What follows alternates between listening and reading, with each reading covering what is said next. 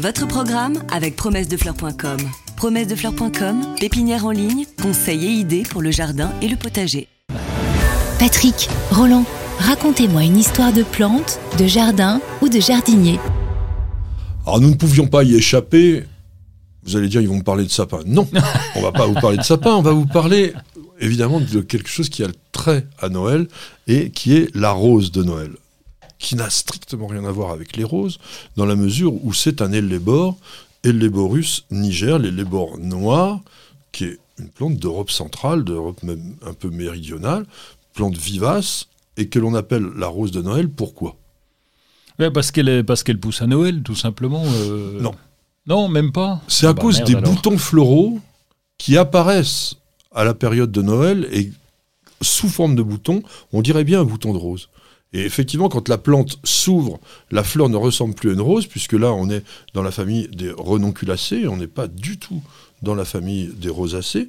Et en revanche, donc, cette forme particulière du bouton floral lui a valu, et comme tu le dis souvent, les botanistes, ils ont parfois Ouais. fumé, hein, Oui. peut-être, mais si on regarde bien, oui, on peut toujours trouver que le bouton peut ressembler à un bouton de rose. Alors attention, ce sont les renonculacées toujours des plantes toxiques, parce qu'on a dans cette famille l'aconite, par exemple, euh, qui sont donc des plantes dont il faut se méfier. Donc cette plante à floraison hivernale, rarement fleurit à Noël, en réalité. Pour obtenir une floraison de Noël, il faut la mettre sous cloche à Oui. partir du mois d'octobre, de manière à la forcer un peu, à la, ou la mettre bah, sous un tunnel ou dans une petite serre, de manière à obtenir vraiment cette floraison. Mais, mais, on en a plein maintenant qui sont proposés par les jardineries, parce qu'il n'y a pas longtemps que l'on arrive à les cultiver pour cette saison. Et la collection est superbe. Là, je vous invite à aller dans les jardineries en ce moment. Bon, arrêtez vos rayons de Noël, d'accord, mais allez euh, plus loin au marché aux fleurs. Et là, il y a une collection, mais vraiment qui est, qui est monstrueuse. Alors, pour l'instant, on a essentiellement Elléborus niger, donc la rose de Noël, avec des cultivars qui restent dans les tons blancs.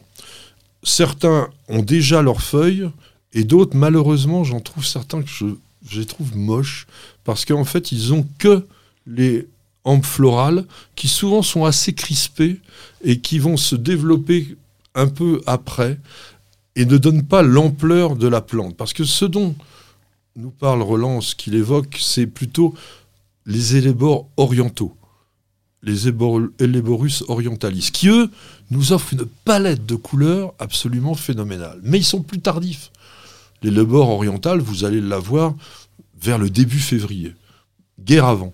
Mais en ce moment, on a ces élébores Niger qui ont été sélectionnés ça fait quoi? Ça fait 3, 4, 5 ans maximum qu'on les trouve. Avant, c'était impossible de les cultiver en pot et tout. Il y a eu vraiment un travail, notamment des Hollandais, hein, qui ont fait vraiment ce boulot-là. Et ça, c'est vraiment quand même très, très intéressant. Alors, on va quand même, puisqu'on est dans la partie histoire botanique, évoquer le, le Moyen Âge, parce que cette fleur qu'on trouve, je disais bien en Europe, elle était placée dans les crèches, parce que comme elle fait des fleurs blanches, c'était la pureté, c'était vraiment l'innocence de la naissance de Jésus-Christ. Et alors il y a toujours la fameuse Ouais. histoire Les légendes. On dit- Madelon, alors Madelon c'était une petite bergère qui gardait ses moutons et puis qui voyait passer euh, la, la caravane des, des bergers et des rois mages qui ont traversé son champ enneigé. Alors je vois pas trop comment en Israël, euh, enfin si, mais Palestine, on va dire à cette époque-là, peu. Oui, ouais. euh, le champ était enneigé, bon parce qu'ils allaient apporter euh, leurs cadeaux aux, aux mais non, mais ils traversé. ils Et elle, elle avait déjà- rien. Bah oui. Elle avait rien, comme d'habitude. Oh. Et elle s'est mise à pleurer.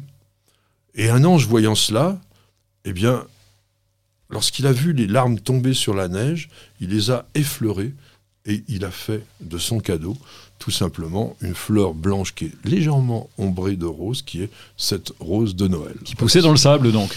Non. Non, dans la neige. Ah ouais, dans la La neige. neige sur le sable. Ah oui, ok. Oui, alors Ça, essayez pas ça- de faire ça, ça va pas mal. Mais, mais c'est une plante très rustique. Il faut Ah oui, ça le dire. tient, hein, ça tient va- le coup quand même. Ça marche très, très Ou sous condition, sous condition de bien la mettre d'une part à l'extérieur, de ne pas la laisser euh, toujours à l'intérieur, et puis de la mettre à l'ombre. Alors, il y a une chose qu'il faut rapporter, c'est que depuis très très très longtemps, on associe l'ellébore à la folie, à la guérison de la folie. Et parce que, comme je disais, ce sont des plantes qui sont toxiques. Et elle a des propriétés qui sont à la fois analgésiques, qui sont cardiotoniques, et qui étaient conseillées à l'époque contre les crises d'épilepsie.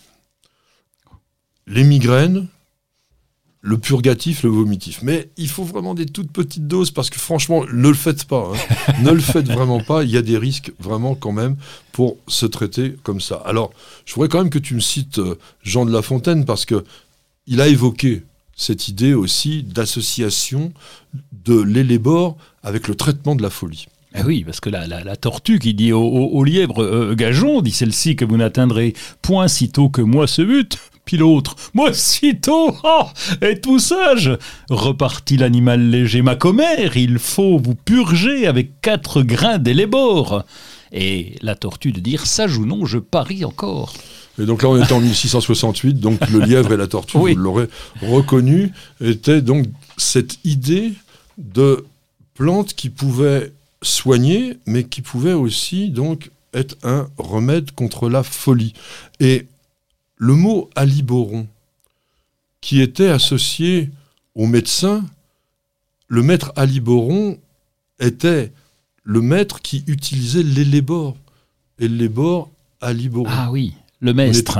le maître qui utilisait l'ellébore et comme ça ne devait pas marcher très très bien, eh bien c'est devenu le quand on dit un maître à Liboron, eh bien c'est généralement un médecin un petit peu ridicule. C'est vrai que Molière nous a aidés dans ce euh, Dans ce symbole, oui, finalement. hein, voilà. un peu- Merci de un- m'aider parce que Un peu de la de temps en symbolique. temps, je suis bloqué. Alors, dans le langage des fleurs, offrir une rose de Noël, c'est ôtez-moi de mon angoisse, ne me laissez pas dans l'anxiété. Donc, ça veut dire quand même, euh, je suis amoureux de vous. Ouais, il et faut que sortir avec moi rapidement. Est-ce que je vais avoir quelque chose en, en retour? C'est donc une déclaration déguisée, mais ouais, pourquoi pas, hein, vous pouvez le faire. Peut-être que vous mettez quand même la traduction avec, parce Oui. qu'aujourd'hui, plus personne s'en rappelle. Et donc, toutes les roses de Noël ne sont pas blanches, Ah oui. y a une variété qui s'appelle Early Purple, qui est vraiment très très belle, avec euh, des, des fleurs pourpres. Et puis, on a parlé tout à l'heure de ces élébores orientaux. Oui, Hein, je rappelle, donc c'est un mot masculin, même si tout le monde dit toujours une élébore, mais ça reste quand même masculin. Et on va terminer là-dessus parce que, bon, cet élébore, j'espère que vous en mettrez au pied de votre sapin. Et n'oubliez oui. pas, Et après, puis, euh, on peut le planter dans le jardin. Il n'y a vraiment aucun, aucun soin à lui faire. Ça pousse vraiment tout seul. Votre programme avec promessedefleurs.com. Promessedefleurs.com, pépinière en ligne, conseils et idées pour le jardin et le potager.